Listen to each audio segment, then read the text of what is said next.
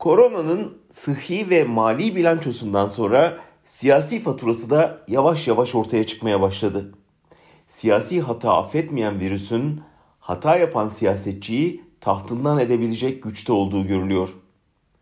İngiliz Başbakanı Boris Johnson Mart başında korona hastalarının kaldığı bir hastaneyi ziyaret ettiğinde önlem alınmalı diyenlerle alay edercesine oradaki herkesle el sıkıştım demişti.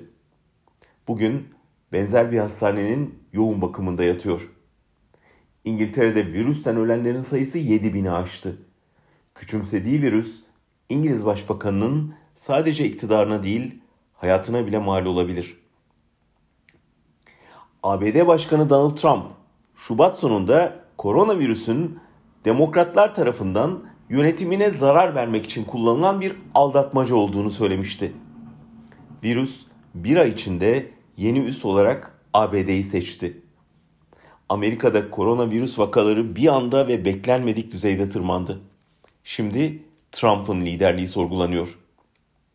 İtalya Başbakan Giuseppe Conte virüsü ciddiye aldıysa da ilk başta ülkenin sadece kuzeyini karantinaya alarak yanlış yaptı.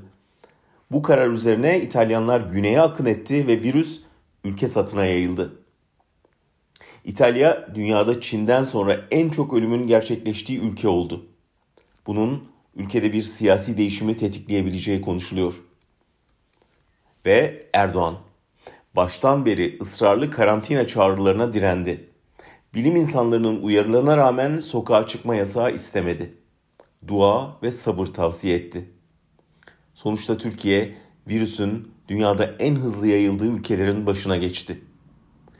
Bir günde gerçekleşen ölüm sayısının zirve yaptığı dün Cumhurbaşkanı yurttaşlara kolonya eşliğinde yolladığı mektupta hiçbir salgın Türkiye'den güçlü değildir diyordu. Koronanın belki Türkiye'den değil ama birçok liderden güçlü olduğu ve yaptıkları hataları onlara ağır ödeteceği anlaşılıyor. Öyle görünüyor ki virüs çok yakında yenilmez sanılan liderlerin çok sağlam görünen tahtlarını sallamaya başladığında sabır ve dua tavsiye etme sırası bize gelecek.''